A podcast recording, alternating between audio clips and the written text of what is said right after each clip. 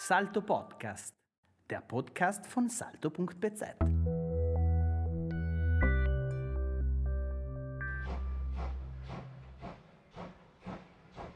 Esisteva un treno diretto da Pietroburgo a Merano e questo quando eh, è sorta la tratta Bolzano-Merano, allora Merano era collegata a tutte le città europee e venivano direttamente, mm, quando salivano sulla carrozza, ehm, gli davano una, una, un giornale fresco nel Meraner Zeitung e anche una guida di Merano con eh, gli spettacoli, gli alberghi, per cui il viaggio durava, eh, sì, durava 52 ore. Però erano eh, scompartimenti molto comodi. E, sì, ci saranno stati anche quelli di terza classe. Comunque abbiamo trovato delle belle fotografie, con queste le abbiamo trovate a Pietroburgo, e, um, negli archivi sì, dell'epoca. E, um, e, poi appunto questo treno attraversava Varsavia, Vienna, Innsbruck, Bolzano Merano e venivano per la villeggiatura e poi era una villeggiatura che poteva durare anche un mese, non una settimana come oggi noi facciamo. Io sono un po', ho radici russe, mia madre era russa di Mosca e io ho imparato un po' la lingua da lei fin da piccola e poi ho studiato anche la letteratura a Ca' Foscari a Venezia e mi sono sempre interessata. E quando sono venuta qui in Tirolo, perché io non sono originaria di qua, su Tirolo, eh, mi mancava un po' il mondo russo. Poi ho conosciuto eh, dei signori anziani che facevano parte della vecchia colonia russa di Merano, mm, che abitavano nella villa Borodinà. Ho cominciato eh, a interessarmi nell'86 addirittura. Poi nel 91, ehm, siccome questi ultimi mm, eh, rappresentanti diciamo, della vecchia colonia mi avevano chiesto di aiutarli perché allora esisteva ancora la fondazione Borodin, ma eh, era in cattive acque e l'unico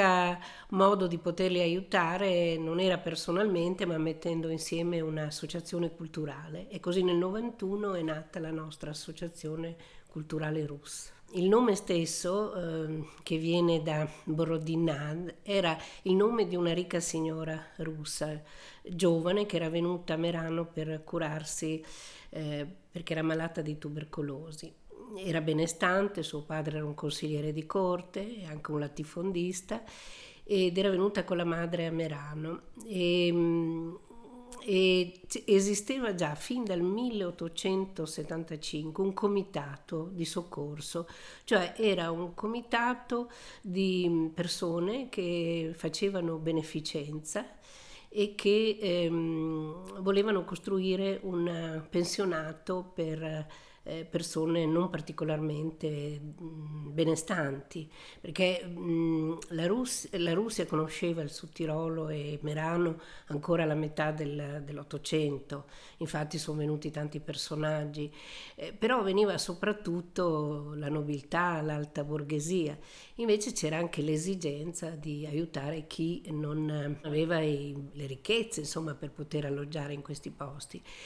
Però ehm, sì, e così quando muore questa giovane eh, signora, eh, lei eh, lascia un grosso lascito di 100.000 rubli per costruire questo pensionato. Viene costruito un complesso eh, di due ville, uno prende il nome da Borodina, dalla benefattrice, l'altro Mosca, Moskva, dal nome della città dove era nata, e poi c'era ancora un piccolo edificio accanto, cioè un complesso di edifici.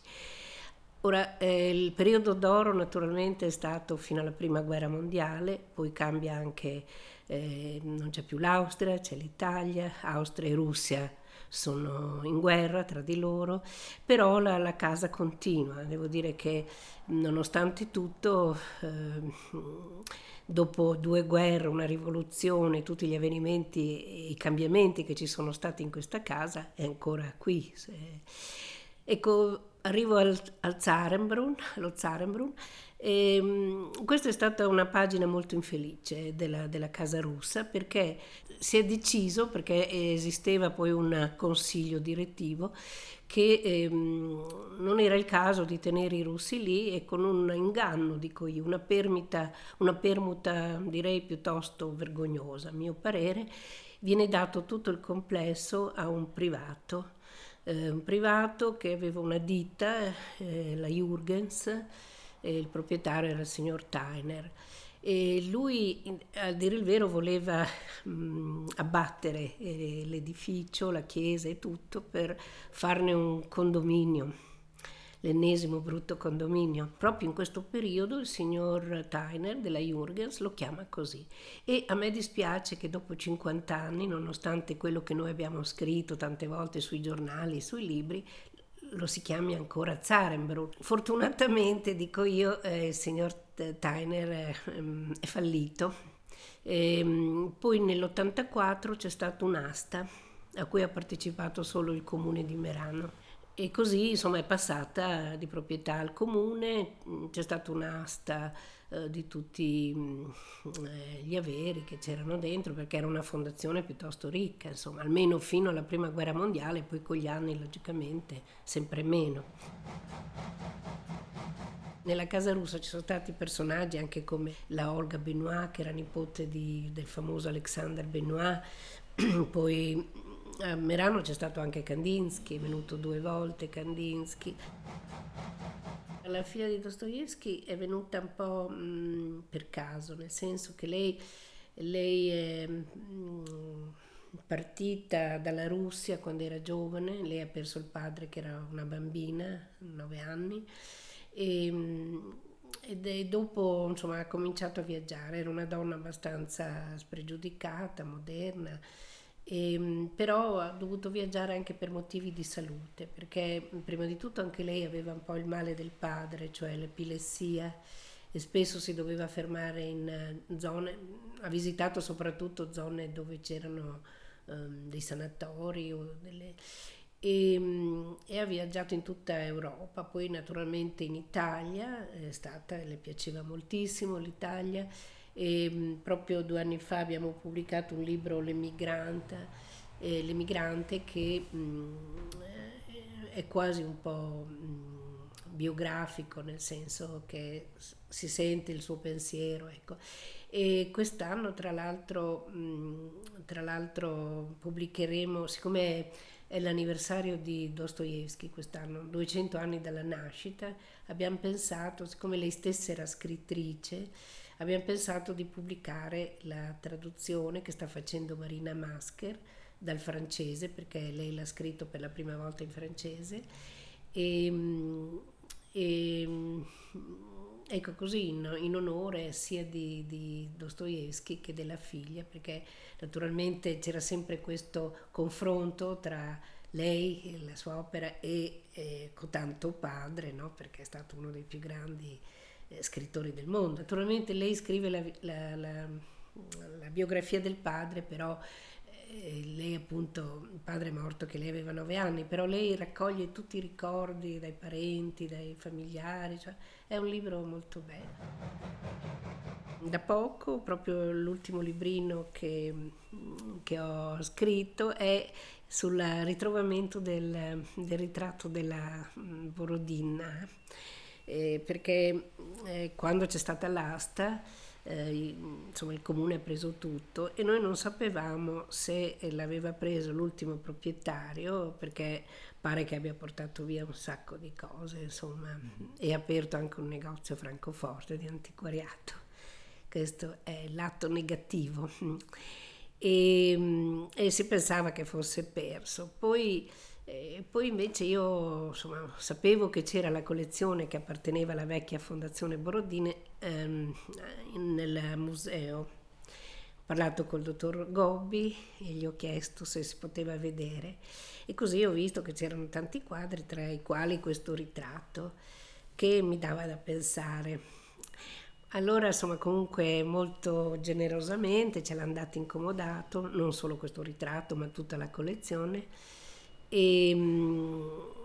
questo ritratto è stato dipinto da Behrens, eh, Ferdinand Behrens. Lei ha conosciuto sicuramente il comitato russo attraverso la Chiesa, probabilmente sa che i russi molto, soprattutto erano molto fedeli e poi quando sono lontano da casa sentono ancora di più il bisogno di andare in chiesa e così. E probabilmente aveva conosciuto i fratelli, fratelli Mess, von Messing, che erano di origine russo-tedesca, erano di Novosibirsk, però erano, tra l'altro il dottore sapeva sette lingue, e, insomma era una persona molto in gamba, ma anche la sorella. I fratelli von Messing, soprattutto la sorella, eh, non si è mm, fatta prendere dagli eventi e ha cominciato perché naturalmente come le dicevo veniva poca gente e affittavano anche a persone che non erano russi, soprattutto la Villa Mosca. Ma mh, mm, lei aveva proprio mandato in giro per tutta l'Europa una specie di pubblicità, una brochure in cui c'era scritto che c'era questa bella pensione, che aveva mandato una bella foto e dietro alla villa si vedono le montagne, la neve, insomma.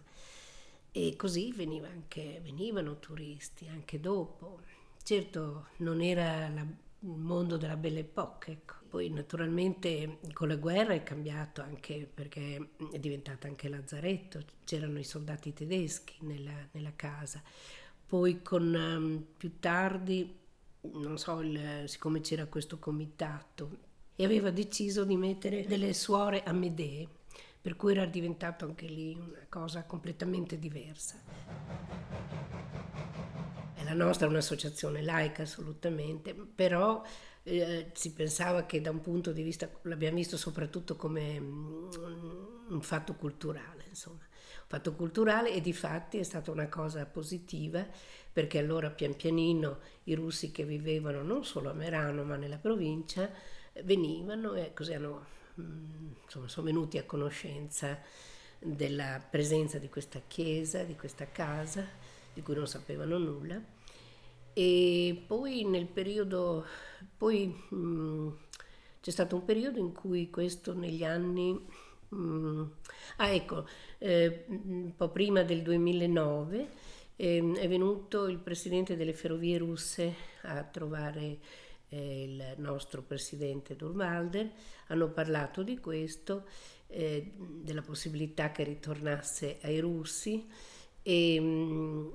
insomma è stato fatto, ecco è stata fatta anche una, um, un cambiamento, eh, la fondazione Borodin è stata, dico Borodin alla francese perché allora si chiamava così, e, um, è stata estinta e al posto della fondazione eh, hanno hanno mm, creato il centro russo Borodina. Il, um, il, presidente voleva proprio mm, regalarla addirittura alla comunità russa, però poi insomma poi, è andato diversamente. Il centro russo esiste, anche noi come associazione eravamo soci fondatori perché ci siamo dati molto da fare, per, abbiamo recuperato tante cose in quella casa perché so, le foto erano accartocciate, insomma, mm, abbiamo recuperato le icone che erano nel cavò di una banca, eccetera. Abbiamo lavorato molto per questo. E allora siamo riusciti ad avere una piccola stanza dove fare la biblioteca, perché esiste una bella biblioteca di libri ancora dell'Ottocento, così. Mm, e, però poi naturalmente politicamente è cambiata anche la situazione, il mm, dottor Durvalde non era più presidente e con eh, il um, dottor Compaccere insomma, si è deciso di non darlo in, in dono, diciamo, ma casomai incomodato. E però questo è avvenuto nel 14 e hanno dato al centro russo um, il, pia- il, piano terra, la chiesa, naturalmente tutto incomodato per Ehm, per dieci anni, per dieci anni e, mm, e, anche la nostra associazione perché ha cercato di, recuperare questo patrimonio storico, religioso mm, e artistico, devo dire. Adesso va a un'associazione che, um, del comune di Mosca che si occupa soprattutto dei concittadini russi. È un'associazione che esiste in tutti i paesi del mondo, cioè il, il comune di, di Mosca eh, cerca di aiutare i concittadini russi nelle manifestazioni culturali, in queste cose, anche mm, elargendo un po' di denaro, eccetera. E comunque adesso c'è un, un comitato, una, c'era, c'era, anche prima, dal 2009 c'era un consiglio, un CDA, io ne facevo anche parte, sono stata anche per due anni presidente quando il dottor Yakunin ehm, eh, se n'è andato perché mh, forse era un po', non era contento del fatto che non gli avessero regalato tutta, tutto il complesso. E così c'è stato un periodo intermedio finché poi hanno trovato un presidente russo ed è il, il dottor Ceriomin, che è un ministro di relazioni internazionali. E allora adesso, insomma, sì, lo spazio viene criticato il tutto perché c'è molto spazio, ma in realtà, eh, insomma, intanto noi pensiamo anche con quest'ultima ehm, discussione sulla Villa Mosca da dare ehm, per motivi eh, sociali ad altra gente, per, per, noi è un errore perché mh, questo è un complesso di, di, tre edifici che sono nati contemporaneamente, che hanno, è stato grazie al dono di questa signora e che secondo me è un errore staccare una, una casa da e, e sono, è anche importante, credo, il complesso perché è una testimonianza della presenza russa in, Sud Tirolo e soprattutto a Merano nel periodo in cui era un'importante città di, di villeggiatura, di cura. Per cui insomma per noi è un errore. Adesso non, non voglio essere fraintesa nel senso che per carità io sono d'accordo di aiutare la gente che ha bisogno, eccetera però penso che si possa trovare altrove, non staccare, eh, dividere questo complesso che deve avere secondo me un'unicità. Ecco. E gli spazi, gli spazi sono, è possibile utilizzarli perché eh, noi avremmo anche delle idee buone, cioè di, di fare anche beh, naturalmente c'è un museo in Fieri che dovrebbe aumentare, migliorare, la biblioteca, ci regalano sempre libri e per cui aumenta il volume e, e necessita spazio. Poi naturalmente insomma, dovrebbe anche eh, avere lo spazio per poter fare conferenze, concerti e eh, anche stanze dove poter fare eh, so, se si fanno dei seminari oppure delle, eh, dei campus di lingua mh, mm, dove poter avere tante aule, perché noi abbiamo avuto questa esperienza come associazione RUS, non come centro russo, eh, di organizzare un 13 corsi, 13 campus eh, di lingua russa per il business, per il commercio. Hanno avuto un grande successo e lì abbiamo fatto tutti i livelli dell'insegnamento, dal principale fino agli insegnanti, ecco, insomma. Per cui noi andavamo ospiti delle scuole, delle scuole più belle di Merano, come la FOS, come la Kaiserhof, eh, però nel periodo delle vacanze di queste scuole, mentre così potremo lavorare tutto l'anno. Insomma.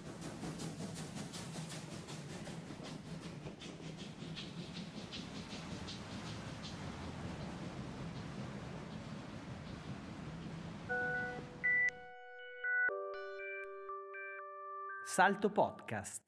der Podcast von salto.bz.